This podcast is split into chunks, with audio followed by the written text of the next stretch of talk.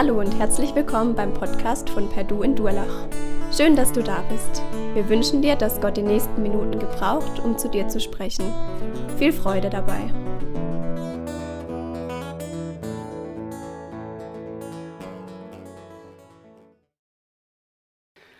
Ja, ihr Lieben, ich möchte euch fragen, habt ihr gewusst, dass es einen internationalen Tag des Glücks gibt? Seit 2012 wird jeden, jedes Jahr am 20. März dieser Tag gefeiert. Die UN hat hier äh, eine Resolution ausgeschrieben und äh, wie wir gerade schon gehört haben, das eigentliche Kriterium ist nicht das Bruttoinlandprodukt, das gehört auch dazu, sondern man hat gemerkt, dass es um mehr geht, Drei Ziele möchte ich hier nennen. Keine Armut, weniger Ungleichheit, Gesundheit und Wohlergehen. Und hier wird auch äh, das so versucht zu formulieren, jeder Mensch hat ein Recht auf Glück. Nur, wir wissen ja genau, das ist ja sehr gut gesagt, ein Recht auf Glück haben. Und es ist auch gut, dass wir in unserem Leben danach streben, dass wir ein glückliches Leben haben. Aber mit was hängt das zusammen? Und ähm, Dr. Eckhard von Hirschhausen, der bekannte Comedian, Kabarettist und Moderator, der hat ja 2009 ein Buch geschrieben, Glück kommt selten allein. Und in diesem Buch, ich habe so mal quer gelesen, ähm, versucht er, das weiterzugeben, was die meisten nicht weitergeben. Nämlich folgendes sagt er am Anfang, meine zentrale Idee ist, Glück ist paradox. Viele Glücksgurus, Philosophen und Ratschlagausteiler versuchen, Glück in eine Formel zu bringen. Ich mache das Gegenteil. Für mich ist das Widersprüchliche interessant. Glück ist nicht ein Gefühl, sondern setzt sich aus vielen verschiedenen zusammen. Und welche kleinen Dinge zu dem Großen führen, das ist für ihn immer wieder das Spannende. Und er sagt, maßgeblich für ein Leben, das glücklich ist, sind die vielen kleinen Dinge. Stellt euch mal vor, so beginnt er oft mit seinen Vorträgen, ihr werdet das Glück, würdet ihr dann gern bei euch vorbeikommen? So eine Frage. Ja? Glück hat ja Erwartungsmanagement und die Frage lautet, mit wem vergleiche ich mich? Und Glück ist immer ein Auf und Ab. Und zwar ist das, und das ist für ihn auch so eine entscheidende Sache, da kommen wir noch näher drauf, Krisenzeiten lassen uns reifen. Ein Leben, was immer glatt läuft, ist kein glückliches Leben. Das wäre ja ein völlig langweiliges Leben. Ja? Also muss ich sagen, aus eigener Erfahrung sage ich immer wieder, ein Leben mit Christus, ein Leben für Christus ist ein abwechslungsreiches Leben und deswegen ein Leben, was auch sehr interessant ist und viele Glücksfaktoren hat. Eins ist klar, Freundschaft ist eines der wichtigsten Faktoren zur persönlichen Zufriedenheit. Und das ist ihm so wichtig, dass er versucht, so die Frage von Glück so ein wenig in sieben Dinge einzuteilen. Dass er sagt, es gibt sieben Dinge, die wir eigentlich nie wissen wollten, aber schon längst wissen. Was denkt er, was das Erste ist? Wir Menschen sind gern unglücklich. Wisst ihr warum? Da kriegt man mehr Mitleid. Das Zweite ist, und das macht die Bibel auch klar, wir sind nicht auf der Erde, um glücklich zu sein. Er macht es an der Illusion deutlich, äh, wir können es an der Bibel deutlich machen, aber sagt, die überleben, die in ihrem Leben nicht nur Glück suchen, sondern auch noch vorsichtig sind. Also sagt, wenn die Neandertaler gefeiert haben und dann ihre Orgien gefeiert haben und dann rausgegangen sind und gedacht, jetzt haben wir alles in der Hand, sind sie zunehmend überrascht worden von den wilden Tieren. Er sagt, die Leute haben nicht überlebt, von denen stammen wir nicht ab. Auch das ist eine ganz entscheidende Sache. Kein anderer Mensch ist dafür da, mich glücklich zu machen. Wir denken das immer, aber es ist nicht so. Als viertes sagt er, Shit happens. Man könnte sagen, so ein Mist oder dumm gelaufen. Glück wie Unglück kommen und gehen. Nur wir meinen immer, dass Unglück bleibt. Dabei geht es genauso wie das Glück. Und dann hat er festgestellt, go to Bronze. Er sagt, Bronzemedaillengewinner sind glücklicher wie Silbermedaillengewinner. Warum ist das so? Die Silbermedaillengewinner sagen, oh, blöd, warum habe ich nicht Gold gewonnen? Und die Bronzegewinner sagen, klasse, ich habe wenigstens noch eine Medaille bekommen. Wenn ich Vierter wäre, wäre alles umsonst. Ja? Ich finde, er hat viele gute Dinge überlegt und bedacht. Und er sagt auch, wenn du wirklich was für dich tun willst, tu es für andere. Er sagt, Geld macht glücklich, wenn ich es für andere ausgebe. Überleg das mal, das ist schon ein Stück weit. Und dann als siebtes, liebe dich selbst und dann können die anderen dich lieb haben. Also er sagt, wenn ich eine Ausstrahlung habe, dann wird das auch auf andere sich auswirken. Ich fand es erstaunlich, wie viele Ansätze über Glück er weitergibt, die auch biblisch begründet sind. Und deshalb wollen wir uns jetzt dem zuwenden, wie sieht das aus bei uns? Warum meinen wir gerade auch als Christen ein Recht auf Glück zu haben?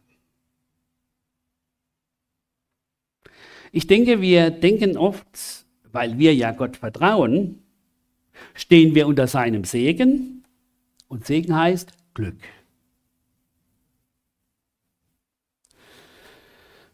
Ich will uns einen Text vorlesen, der uns vorgegeben ist aus Matthäus 6, Vers 24 bis 26 und von da aus einsteigen in die biblische Darstellung, von dem haben wir ein Recht auf Glück oder nicht. Da heißt es, dann sagte Jesus zu seinen Jüngern, wenn jemand mein Jünger sein will, dann muss er sich selbst verleugnen, er muss sein Kreuz aufnehmen und mir folgen. Denn wer sein Leben unbedingt bewahren will, wird es verlieren. Wer sein Leben meinetwillen verliert, der wird es gewinnen. Denn was hat ein Mensch davon, wenn er die ganze Welt gewinnt, dabei aber das Leben einbüßt? Was könnte er schon als Gegenwert für sein Leben geben? Jesus will damals seine Jünger und uns auch sensibel dafür machen, worauf wir uns im Leben fokussieren sollen. Es geht ihm nicht darum, wie es uns in der Welt vorgegaukelt wird, dass wir unsere Vorstellungen und Ziele fürs Leben im Blick haben und die verfolgen mit aller Gewalt. Es geht bei uns Christen darum, dass wir bereit sind, Gottes Vorstellungen und Ziele für unser Leben in den Blick zu bekommen, zu erfahren und daraus zu leben. Das ist eigentlich das, was Jesus klar machen will. Anders gesagt, es geht nicht darum, Gott zu unserem Wunschautomaten zu machen oder zu degradieren, sondern ihn Herr über unser Leben sein zu lassen. Wenn wir den Zusammenhang von diesen Worten sehen, dann war es nämlich so, Jesus hatte vorher weitergegeben, dass sein Leiden und Sterben bevorsteht. Und dass das zu seinem Auftrag auf dieser Erde gehörte. Und dass er ganz bewusst darauf zugehen wird. Und Petrus hat ihm ganz energisch widersprochen, das geht doch gar nicht. Das bleibt wieder erspart. So nach dem Motto, was soll dann aus uns werden? Das war nämlich dahinter. Wenn du weg bist, ja, was haben wir dann noch? Geht doch gar nicht. Wir wollen doch mit dir groß rauskommen. Und Jesus weist Petrus darauf sehr scharf zurecht und nennt ihn sogar Satan, weil er sagt, du denkst menschlich und nicht göttlich. Ja, Satan hat dem Menschen diese Lüge ins Herz gegeben, wenn Gott es doch gut mit dir meint, dann wird er dich doch nicht beschränken. Dann lässt er dich doch entfalten. Dann wirst du das bekommen, was dich deiner Meinung glücklich macht, denn er will ja, dass es dir gut geht. Dann kommst du zu deinem Recht. Und wenn dann Einschränkungen kommen, Leid, schwere Lebensführung, dann greift diese Lüge bei uns und wir begehren auf. Gott, so kannst du doch nicht mit mir umgehen. Ist das richtig? Willst du so handeln als der Gott, der mich lieb hat?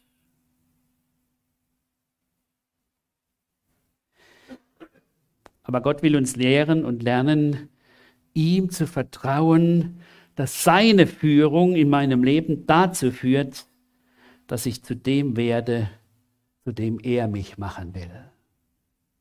Das ist eigentlich der Schlüssel für Glück. Wenn uns das klar wird, unser Streben soll dieses sein, zu erkennen, was will Gott aus meinem Leben machen, was hat er sich vorgenommen? Und wie will er hier mein Leben gestalten, durch Schönes, aber auch durch Schweres. Und so erklärt nämlich der Jesus dem Petrus und auch den anderen, es geht nicht darum, dass ihr selbstbestimmt lebt, sondern es geht darum, dass ihr bereit seid, euer Leben mir zur Verfügung zu stellen. Dann wird es ein Leben sein, das euch froh macht, wo ihr immer wieder Erfahrungen macht, wo ihr euch nur, wo ihr nur staunt. Und ich denke, das waren ja so Dinge, zum Beispiel als die Jünger zurückkommen aus ihrem Missionseinsatz, würde man heute sagen, sagen, Mensch, klasse, die Geister, bösen Geister waren uns untertan, wir konnten Menschen heilen, ganz tolle Sache. Sagt Jesus, wisst ihr was, das ist zwar nicht schlecht, aber viel wichtiger, dass ihr wisst, dass eure Namen im Himmel geschrieben sind.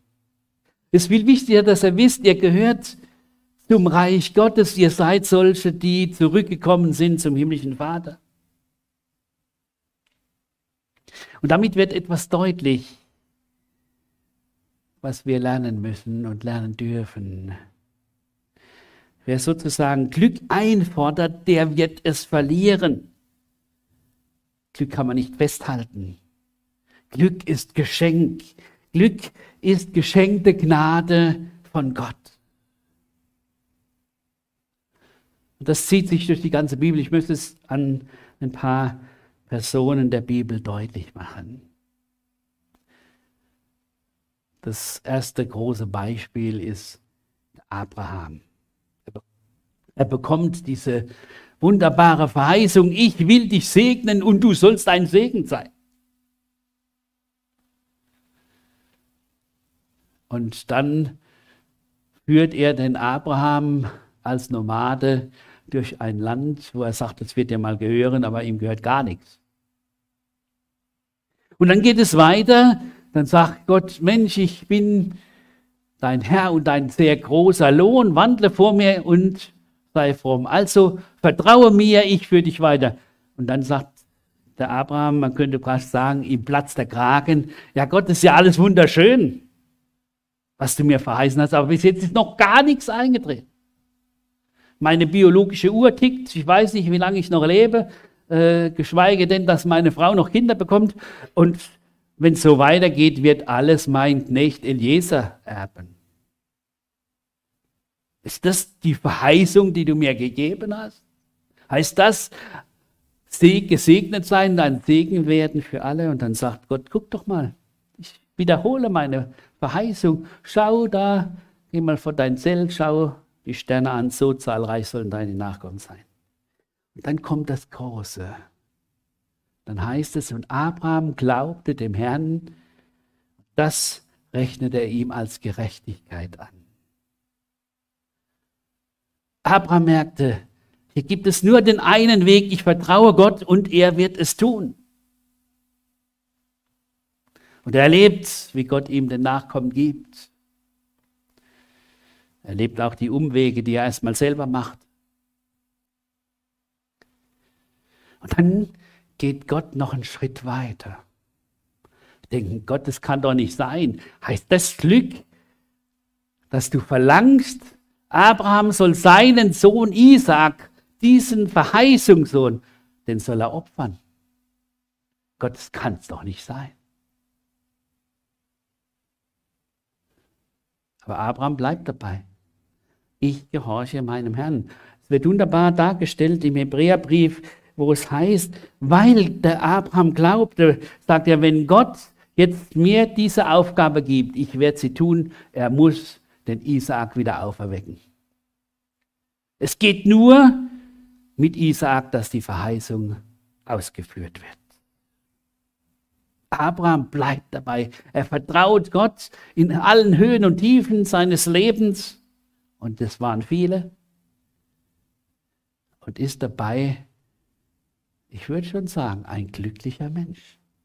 Ein Mensch, der erlebt in Freud und Leid, in wunderbaren Führungen, aber auch in tiefen Tälern, ist mein Herr für mich da, mein Gott für mich da und hält mich und führt mich und bringt mich an mein Ziel.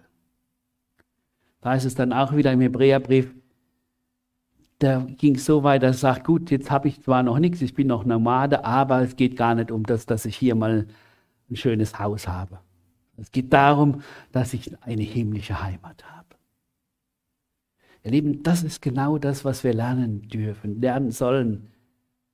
Wir haben nicht das Recht auf Glück, sondern uns soll klar werden, wir haben einen Gott, der etwas Wunderbares für uns bereitet. Merken wir, hier geht es nicht um Wunscherfüllung, sondern hier geht es um Vertrauen auf Gottes Verheißungen und Eingreifen zu seiner Zeit. Abraham wurde dadurch das Vorbild des Glaubens für uns. Von ihm können wir immer wieder lernen, ich vertraue auf meinen Herrn und er führt mich recht. Ein zweites Beispiel, der Asaf. In Psalm 73 gibt er seine Erfahrung weiter, die er hat, weil er falsche Erwartungen hatte an Gott unter dem Motto, so könnte man sagen, ich habe doch ein Recht auf Glück, weil ich mit Gott lebe. Ich versuche alles so zu leben, dass Gott mit mir zufrieden ist. Und was erlebe ich? Ich erlebe, dass es mir gar nicht so gut geht. Ich erlebe, wie der andere, der sich um gar nichts kümmert von Gott, dass dem viel besser geht. Und dass der noch prahlt und dass der Gott lästert und Gott macht gar nichts. Das wird ihm zum ganz großen Anfechtung. Sagt Gott, ich verstehe dich nicht mehr. Und er sagt, beinahe wäre ich verrückt geworden. Und dann auf einmal erlebe ich eines. Gott zeigt mir, guck mal, was ist am Ende mit dem? Wie sieht das aus, wenn er vor den Toren der Ewigkeit steht? Wenn sein Leben beendet ist? Was für ein Fazit ist dann da? Ist das Glück? Am Ende wie ein Tier zu verenden, irgendwo weg, keine Zukunft? Und dann kommt er darauf und sagt, und jetzt habe ich es kapiert, ich habe es kapiert, als ich zurückging zu Gott, als ich bereit war, diese Verbindung zu Gott wieder aufrechtzuerhalten, Und dann sagt, deshalb bleibe ich stets bei dir. Du hältst mich an der rechten Hand. Mit deinem Rat leitest du mich und nimmst mich am Ende mit Ehren an. Und er sagte, und dann kann kommen, was will. Wenn ich nichts habe außer dich und mir Leib und Seele verschmachten würden, bist du doch dieser Gott, dem ich vertraue. Und dann kommt dieses Wunderbare, das sagt, am Schluss dieses Psalms sagt er, ich bekenne, die Nähe Gottes ist für mich das wahre Glück. Hier fand ich meine Zuflucht. Und deshalb kann und will ich immer wieder neu von den Taten Gottes erzählen. Wisst ihr, das ist die Frage, wie ich Glück verstehe.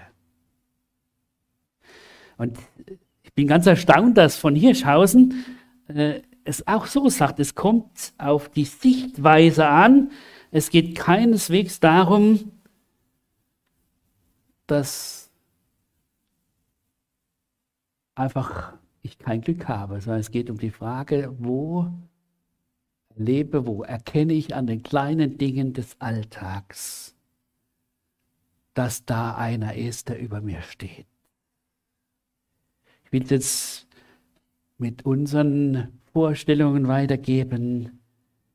Es geht in keinster Weise darum, dass Gott uns das Glück nicht gönnt.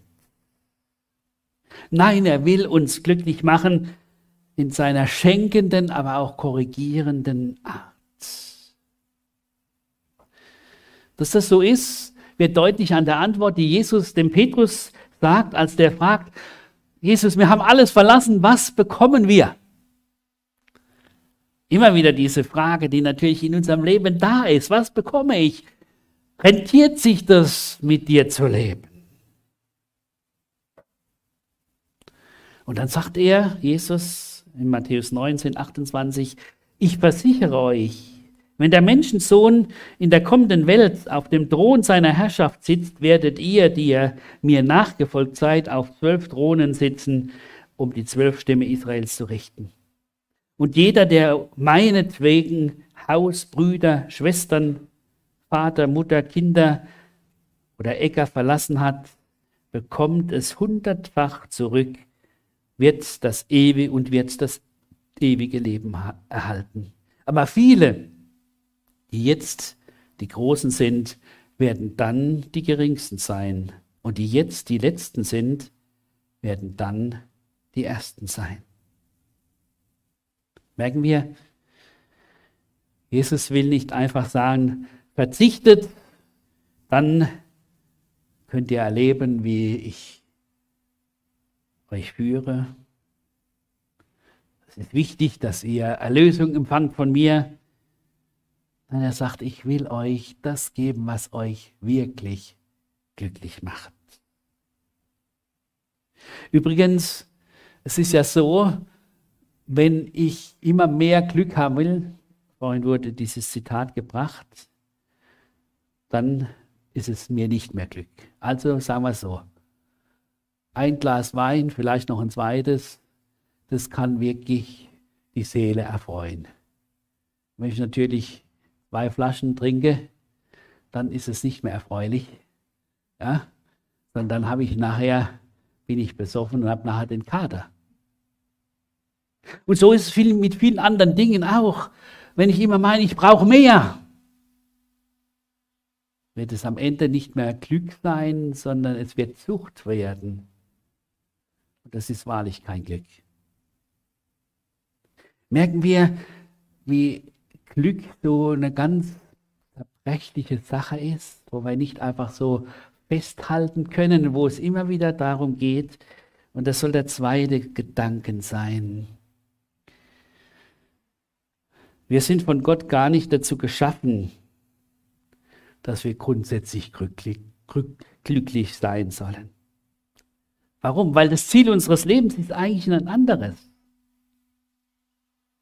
Das Ziel unseres Lebens ist dieses, dass Gott uns dahin führen will, dass wir auf dieser Erde erkennen, in der Beziehung zu ihm ist unser Glück. Es geht nicht nur um ein Leben im Glücklichsein, sondern es geht Gott um mehr. Es geht Gott um dieses, uns wieder zurück in seine Gemeinschaft zu führen, damit ich Glückseligkeit erfahre.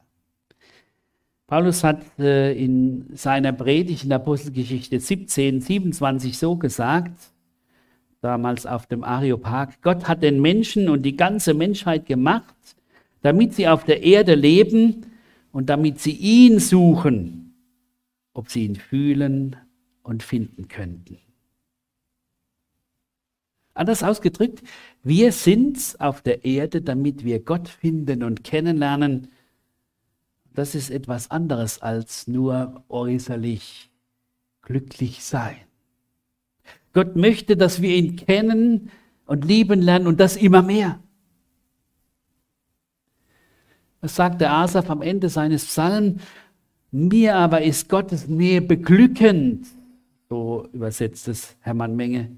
Ich setze mein Vertrauen auf Gott, den Herrn, um alle deine Werke zu verkündigen.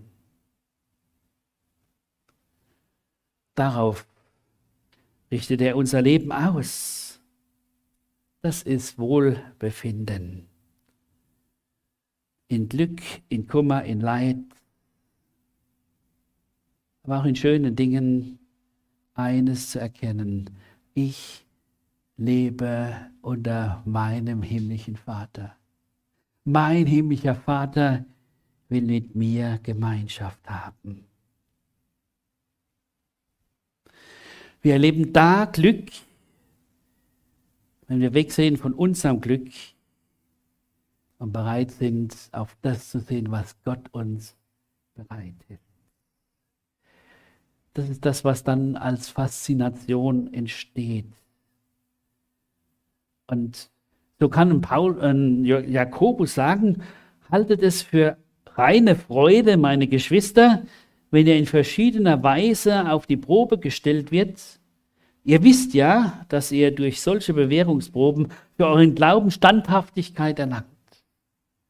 Die Standhaftigkeit wiederum bringt das Werk zum Ziel. Ihr sollt eine Reife bekommen, der es an nichts mehr fehlt und die kein Mangel entstellt.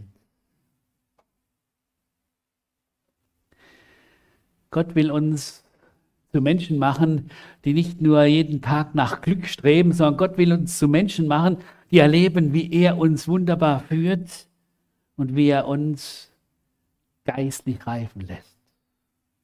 Das hat nichts mit Recht auf Glück zu tun, sondern das hat damit zu tun, ich befehle mich diesem meinem Herrn an. Und deshalb wollen wir das mitbedenken, wollen wir uns das ganz neu vor Augen stellen was ist für mich ein glückliches Leben?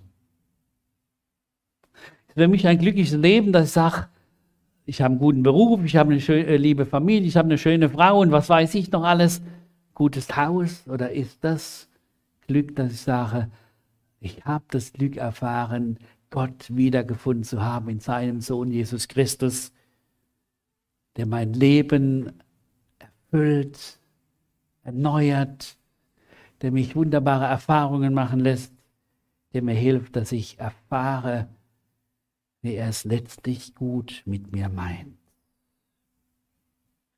Was hat Jesus seinen Jüngern gesagt? In Johannes 10, Vers 10 sagt er, ich bin gekommen, dass sie das Leben und volle Genüge haben sollen.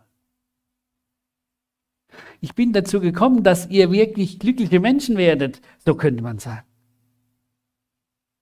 Ich bin das Glück in Person, so könnte man sagen. Wer Anteil an mir hat, der hat Anteil an dem, was Geborgenheit, was Zufriedenheit, was Glück im Leben ausmacht.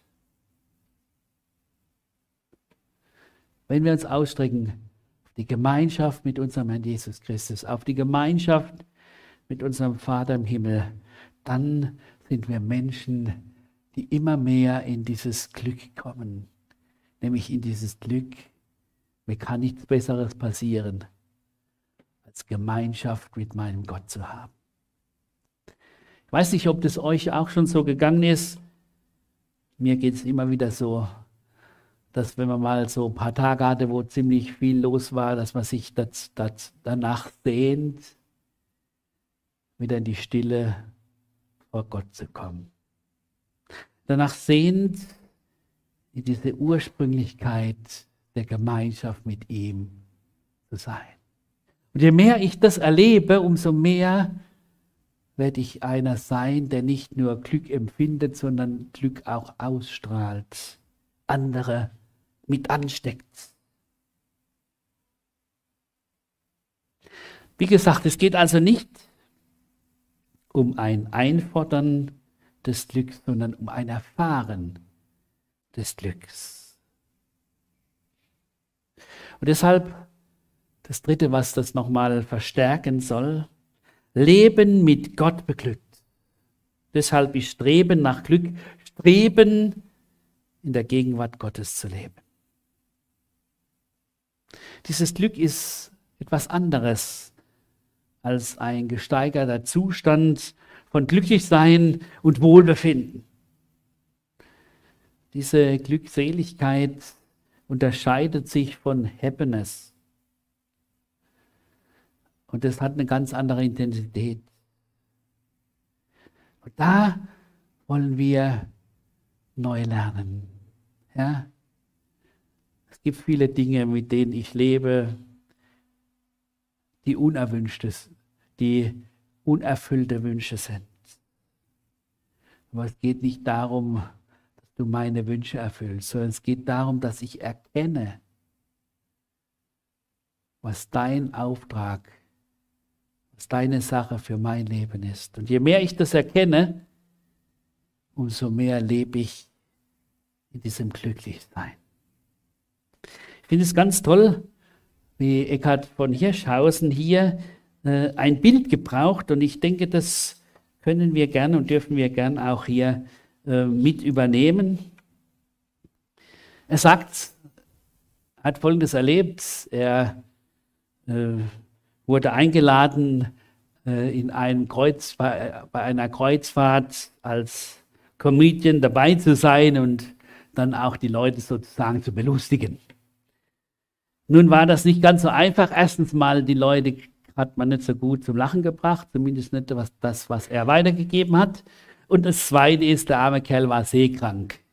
Und wenn man selber natürlich nicht gerade so gut drauf ist, ist es schwierig, wie soll man dann andere zum Lachen bringen oder zum Erheitern. Nun, äh, er war unterwegs und dann durfte er zum Landgang und ähm, da waren sie dann unterwegs und sie kommen da an den Strand und äh, sehen da Pinguine. Und ähm, schaut sich so den Pinguin. Äh, nee, es war, nicht, war nicht am Strand, Entschuldigung. Er war in einem Zoo, da waren die Pinguine. Da sieht er so einen Pinguin, der äh, an, an einem, auf einem Stein sitzt und sagt an Menschenskinders, hey, das ist doch eine Fehlkonstruktion. Da muss jemand Smoking tragen, hat nicht eine schöne Taille, sondern ein Bäuchle und äh, viel zu kleine Flügel und ähm, wahrscheinlich hat Gott die Knie vergessen. Also er hat diesen Pinguin bemitleidet. Er konnte dann aber noch ähm, die Treppe runter und dann äh, konnte er auch sehen, wie die Pinguine im Wasser schwimmen. Und da merkt er auf einmal, Menschenskinders, das ist genau das Element für den Pinguin. Der Pinguin ist also einer, der eine Stromlinienform hat, die man als Mensch nie nachmachen konnte. Äh, weder ein Porsche noch ein Flugzeug hat diese Möglichkeit. Also der hat, der kann aus einem, ähm, aus der Energie eines Liters Benzin könnte der praktisch 2000 Kilometer zurücklegen. Ja, muss man sich mal vorstellen, äh, wenn man das hinbekäme, äh, so ein Motor oder so ein Vehikel zu bauen, dass man so eine Energie ausbeutet. Nun also, er wird äh, eines Besseren belehrt und sagt, genau das ist es, was wir lernen müssen. Glück heißt, ich bin in dem Element, wozu ich geschaffen bin. Und ich finde, ich find, das ist ein wunderbares Bild, das wir übertragen können, auch auf unser Leben im Glauben an Jesus Christus, an unseren Herrn und Heiland und im Glauben an unseren himmlischen Vater. Dann, wenn ich da bin, wo Gott mich haben will, wo meine Gaben und Aufgaben mir gibt, wo ich in meinem Element bin, da bin ich einer, der das entwickeln kann, was Gott in mich hineingelegt hat. Je mehr wir mit Gott in Verbindung sind, umso mehr werden wir daran interessiert sein und es wird uns klar werden, wo Gott uns, in welches Element Gott uns gebracht hat. Und wenn wir das dann nutzen, dann sind wir Menschen, die trotz Schwierigkeiten, Nöte, die bei jedem Leben sind, glücklich sind. Weil sie merken, Gott ist einer, der mich hier gebraucht zum Segen für andere. Gott ist einer, der mir etwas schenkt, was ich anderen weitergeben kann, was andere so nicht machen könnten. Jeder ist sein Pinguin, so könnte man sagen. Und er sagt dann, mein Pinguin grüßt Ihren Pinguin und wünscht ihm viel Zeit in seinem Element. Das ist es.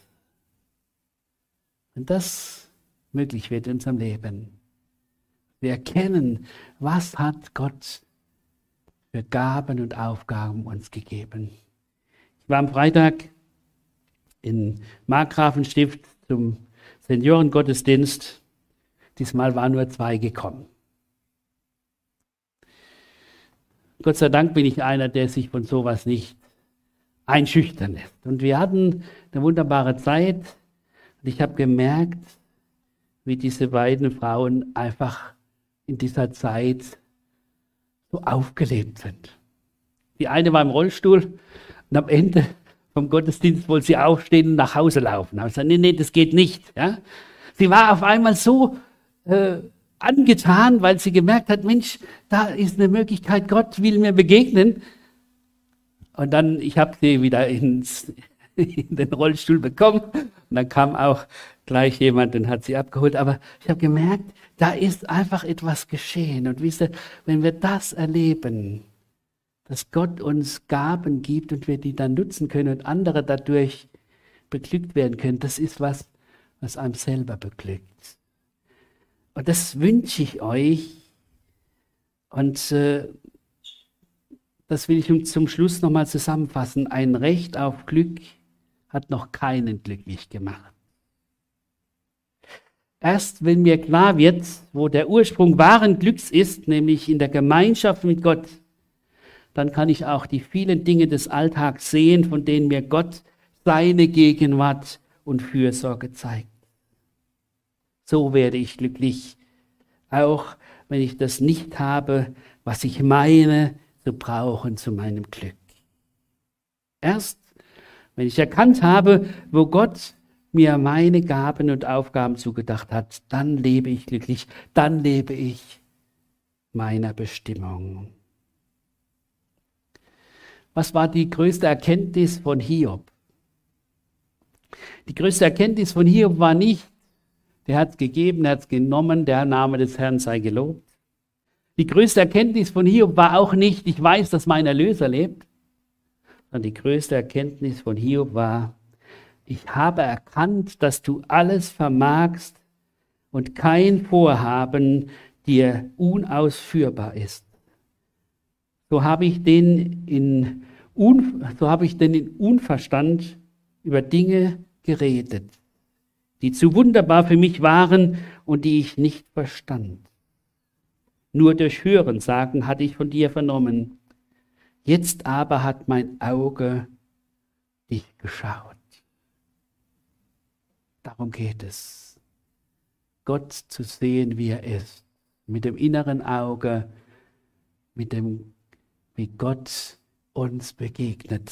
Und ich wünsche uns neu, dass wir dieses innere Schauen bekommen für das, was Gott uns schenkt und dadurch Menschen sind, die wahrhaft Glück erfahren. Amen. Wir wollen beten. Ja, lieber Gott und Vater, wir danken dir für das, was du uns tagtäglich schenkst. Wir danken dir, dass wir immer wieder erfahren dürfen, wie du uns im Auf und Ab des Alltags erleben lässt, dass du für uns da bist. Und wir müssen es immer wieder erleben, wenn wir etwas einfordern wollen von dir, dann wird das schief gehen. Dann bleiben wir unglücklich. Dann kommen wir nicht weiter. Aber dann, wenn wir bereit sind, uns von dir beschenken zu lassen, dann sind wir die Glücklichen. Mach uns frei von dieser Lüge, ich hätte ein Recht auf Glück, sondern für uns dahin zu sagen, in dir habe ich das wahre Glück. Danke, dass du uns immer wieder neu begegnest und danke, dass wir von dir lernen dürfen, was wahres Glück bedeutet. Wir beten dich an, du unser Herr und Vater, unser Heiland Jesus Christus. Amen.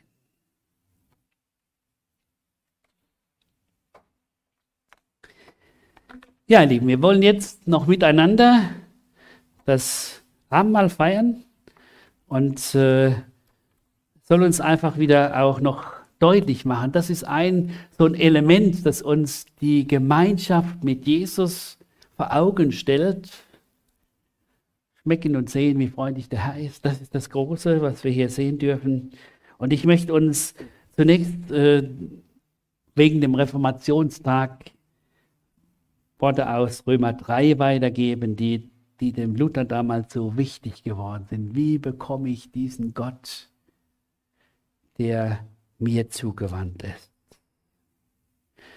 Römer 3, 21 folgende. Doch jetzt ist die Gerechtigkeit Gottes sichtbar geworden, und zwar unabhängig vom Gesetz, aber in Übereinstimmung mit dem Gesetz und den Worten der Propheten. Es ist die Gerechtigkeit Gottes, die durch den Glauben an Jesus Christus geschenkt wird und allen zugute kommt, die glauben. Da ist kein Unterschied zwischen Juden und Nichtjude, denn alle haben gesündigt und die Herrlichkeit Gottes verloren.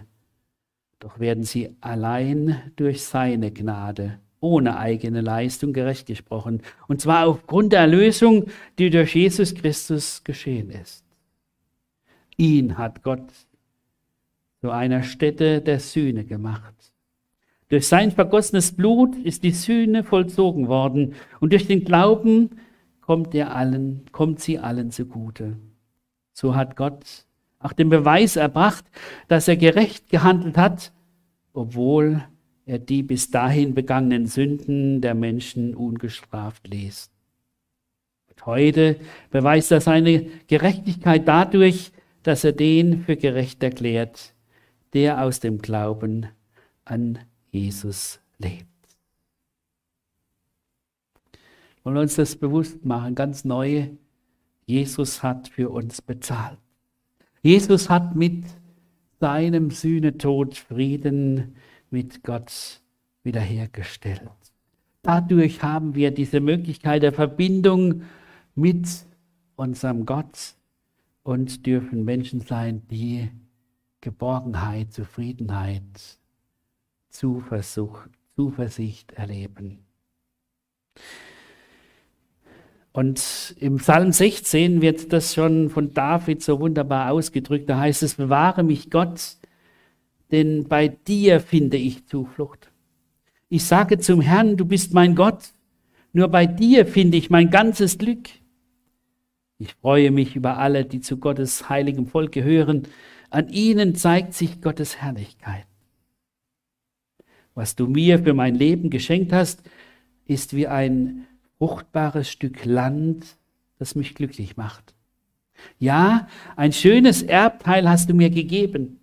Ich preise den Herrn, weil er mich beraten hat. Selbst nachts weist mein Gewissen mich zurecht. Ich habe den Herrn stets vor Augen, weil er mir zur Seite steht, werde ich nicht zu Fall kommen. Deshalb ist mein Herz voll Freude und ich kann aus tiefster Seele jubeln. Auch mein Körper ruht in Sicherheit. Du zeigst mir den Weg zum Leben. Dort, wo du bist, gibt es Freude, die Fülle. Ungetrübtes Glück hält deine Hand ewig bereit. Dieser Psalm ist auch noch ein Psalm, den könnt ihr mal vielleicht daheim noch mal genauer durchlesen, wo dieses wahre Glück beschrieben wird. Und so wollen wir jetzt miteinander das Mahl des Herrn feiern, in diesem Gedenken. Jesus hat alles getan, dass wir Menschen sein dürfen, die wirklich wieder neu in die Gegenwart Gottes kommen können. Und wir feiern dieses Abendmahl nicht nur, dass wir jetzt die Gegenwart Gottes erleben, die Gegenwart Jesu, die Gemeinschaft miteinander, sondern dass wir sagen, es ist ein sichtbares Zeichen für das, was einmal sein wird, wenn wir der Herrlichkeit bei Gott sind und erleben dürfen, wie wirklich diese volle Freude, Freude, die Fülle da ist. Ich möchte uns die Einsetzungsworte weitergeben. Der Herr Jesus in der Nacht, der er verraten war, nahm er das Brot, dankte und brach's und sprach, das ist mein Leib, der für mich gegeben wird, das tut zu meinem Gedächtnis. Desgleichen nahm er auch den Kelch nach dem Mahl und sprach, dieser Kelch ist der neue Bund in meinem Blut, das tut, so oft er daraus trinkt, zu meinem Gedächtnis. Denn so oft er von diesem Brot esst und aus dem Kelch trinkt, verkündigt er den Tod, bis dass er kommt. Ja, Jesus Christus, wir danken dir für diese Möglichkeit, jetzt Gemeinschaft zu haben bei deinem Mahl. Segne uns die Gaben uns zur Kraft und dir zum Preise. Amen. Wolltet ihr noch das Lied vorher singen oder? Gut. Ja, wir wollen es so machen, dass wir äh, es durch die Reihen gehen lassen. Und ich darf die beiden Brüder bitten, die beim Austeilen helfen, jetzt mit nach vorne zu kommen. Zunächst das Brot und dann gibt es die Möglichkeit, auf der einen Seite Saft oder auch Wein zu haben. Äh, ich werde dann den Wein weitergeben und die anderen den Saft. Am Schluss uns nochmal kurz, bevor ihr dann ein Abschlusslied singt, sehr schön, ähm, nochmal das so weitergeben. Jesus sagt seinen Jüngern, ich bin gekommen, dass sie das Leben und volle Genüge haben sollen. Und das soll uns begleiten, wenn wir wieder jetzt in den Alltag gehen, dieses Wissen, er ist der, der uns durchbringt. Der Gott selbst des Friedens helfe euch, ein durch und durch geheiligtes Leben zu führen. Er bewahre euer ganzes Wesen, Geist, Seele und Leib, damit, wenn Jesus Christus, unser Herr, wiederkommt, nichts an euch ist, was Tadel verdient. Der, der euch beruft, ist treu. Er wird euch ans Ziel bringen. Amen.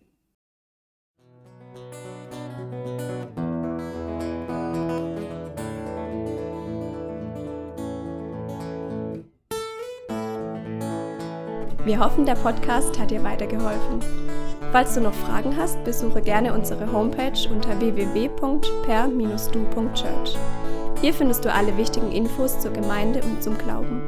Tschüss und bis zum nächsten Mal.